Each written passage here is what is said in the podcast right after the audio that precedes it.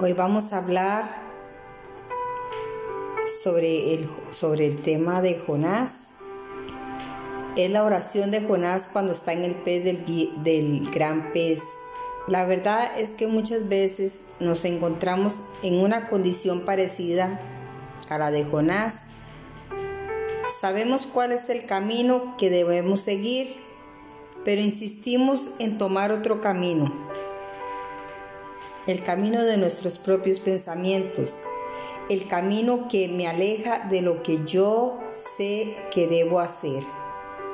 En ese camino nos encontramos con un alto y debemos sentarnos a reflexionar forzosamente. No hay otra opción. Tenemos que parar. Veamos la oración parte por parte. Número uno. No hay otra opción a quien vamos a acudir sino a Dios. Y lo digo así porque a veces creemos que el haber tomado el camino contrario por decisión personal no merecemos acudir a Dios. Pero seamos realistas lo ocupamos, debemos acudir a Él para salir del enredo que armamos en nuestras propias vidas. Como dice en Eclesiastés 7:9, solamente he encontrado lo siguiente, que Dios hizo perfecto al hombre, pero éste se ha complicado la vida somos nosotros quienes insistimos en enredar nuestras vidas. Por eso no importa cuán enredada esté tu vida o la mía. Cuando llegue el momento de la angustia,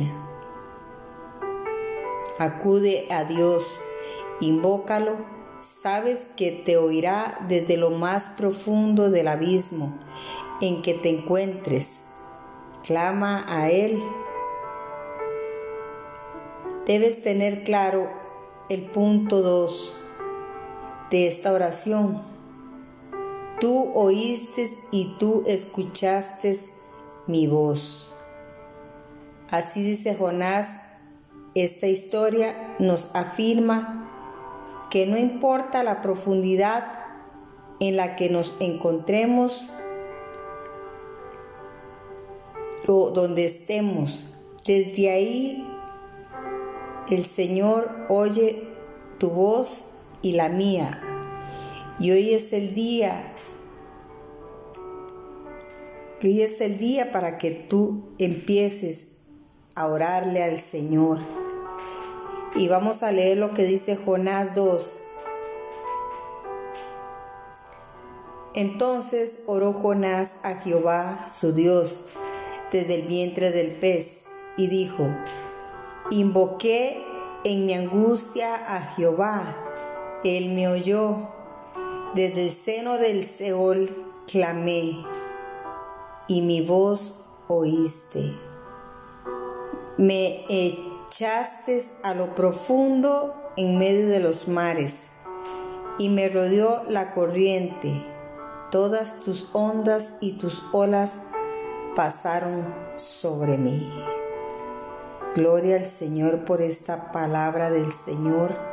Sabemos que tú y yo podemos acudir a Dios y que Él está atento para escuchar nuestro clamor y nuestra oración. Que Él va a intervenir en cada situación, en cada prueba que estés pasando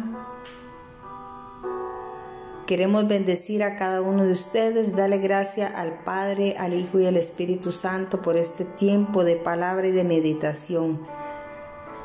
Así que sigamos adelante. No tomemos decisiones a la ligera. Antes de tomar una, una decisión, mejor acudamos a Dios y pidámosle a Él que nos dé la guía y la dirección. Que Dios les bendiga. Bendiciones, qué hermoso estar una vez más compartiendo con cada una de ustedes, mujeres del Señor, mujeres del reino. Hoy queremos compartirte un mensaje hermoso, un, un mensaje maravilloso que el Señor nos ha regalado. Queremos seguir siendo de bendición para cada una de ustedes. Y hoy vamos a hablar sobre no ha sido dado un gran poder. Dios nos ha dado un gran poder a cada uno de nosotros para poder ser de bendición a muchos, para poder llevar la palabra de vida, de esperanza a muchos lugares donde no la hay. Con todo y lo que estemos atravesando, Dios con su poder y con su amor él es el que nos ayuda, Él es el que nos sostiene día con día.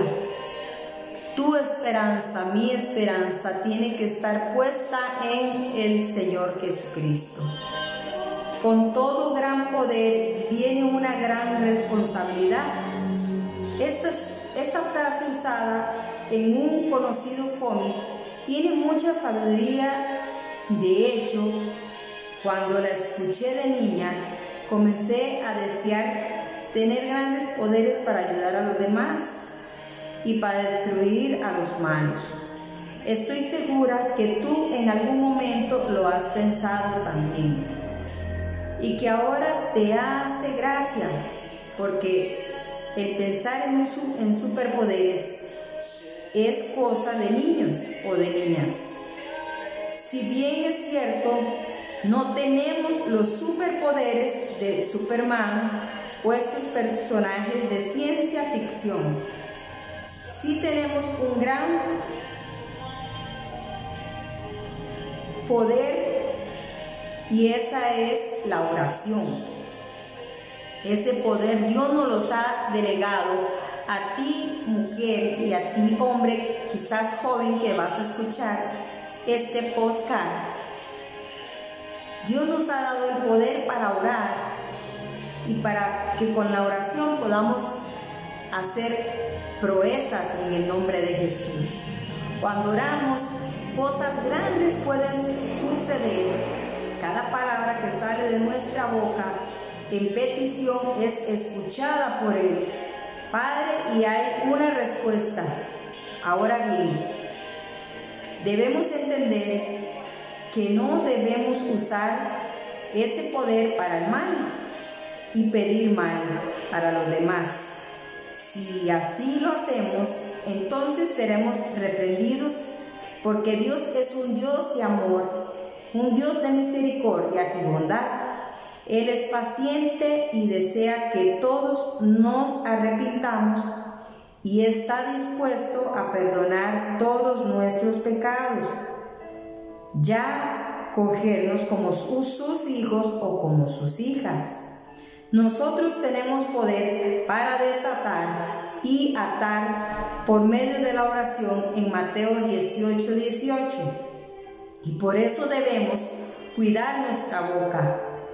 Recuerda que de la abundancia de lo que tenemos en nuestro corazón es que vamos a hablar.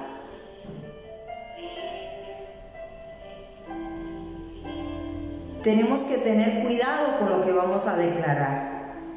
Tenemos que tener el cuidado de poder atar y desatar lo que nosotros anhelamos. Te invito a recapacitar si estás usando adecuadamente tu boca. Medita si estás siendo luz en la oscuridad o si estás siendo oscuridad. También recuerda que el Padre desea nuestro crecimiento y por eso nos da la oportunidad de crecer en conocimiento y así cambiar nuestras actitudes.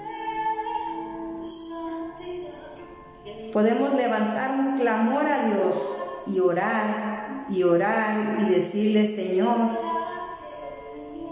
Ayúdanos a cambiar nuestra manera de pensar y de ver las cosas. Que nuestra mente y nuestro corazón sean alineados al corazón de Cristo. Oremos a un Dios amante, Padre Celestial, Dios de amor y bondad. Sabemos que nos otorgas un maravilloso don y un gran poder al ser tus hijos. Te pedimos en el nombre de Jesús que nos ayudes a usar el poder de la oración de manera efectiva y eficaz. Que cada palabra que digamos sea de bendición a los demás y que siempre demos testimonio de tu amor a través, a través de nuestra manera de vivir. En el nombre de Jesús. Tenemos que somos cartas leídas, cartas abiertas y muchos nos van a ver. Y cerramos con el capítulo de Lucas 9. Viendo esto, sus discípulos, Jacobo y Juan, dijeron, Señor, ¿quieres que mandemos que descienda fuego del cielo, como hizo Elías, y los consuma? Entonces, volviéndose a él, los reprendió diciendo, Vosotros no sabéis de qué espíritu sois, porque el Hijo del Hombre no ha venido para pedir las almas de los hombres, sino para salvarlas. Y se fueron a otra aldea.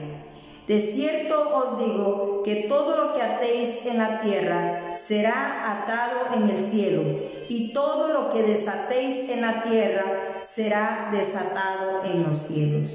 Poderosa palabra del Señor. Queremos que este esta palabra y esta meditación haya sido de mucha bendición para cada uno de ustedes. Los amamos y los bendecimos. Se despide de ustedes su amiga y servidora en Cristo Jesús, Carmen Meléndez. Bendiciones.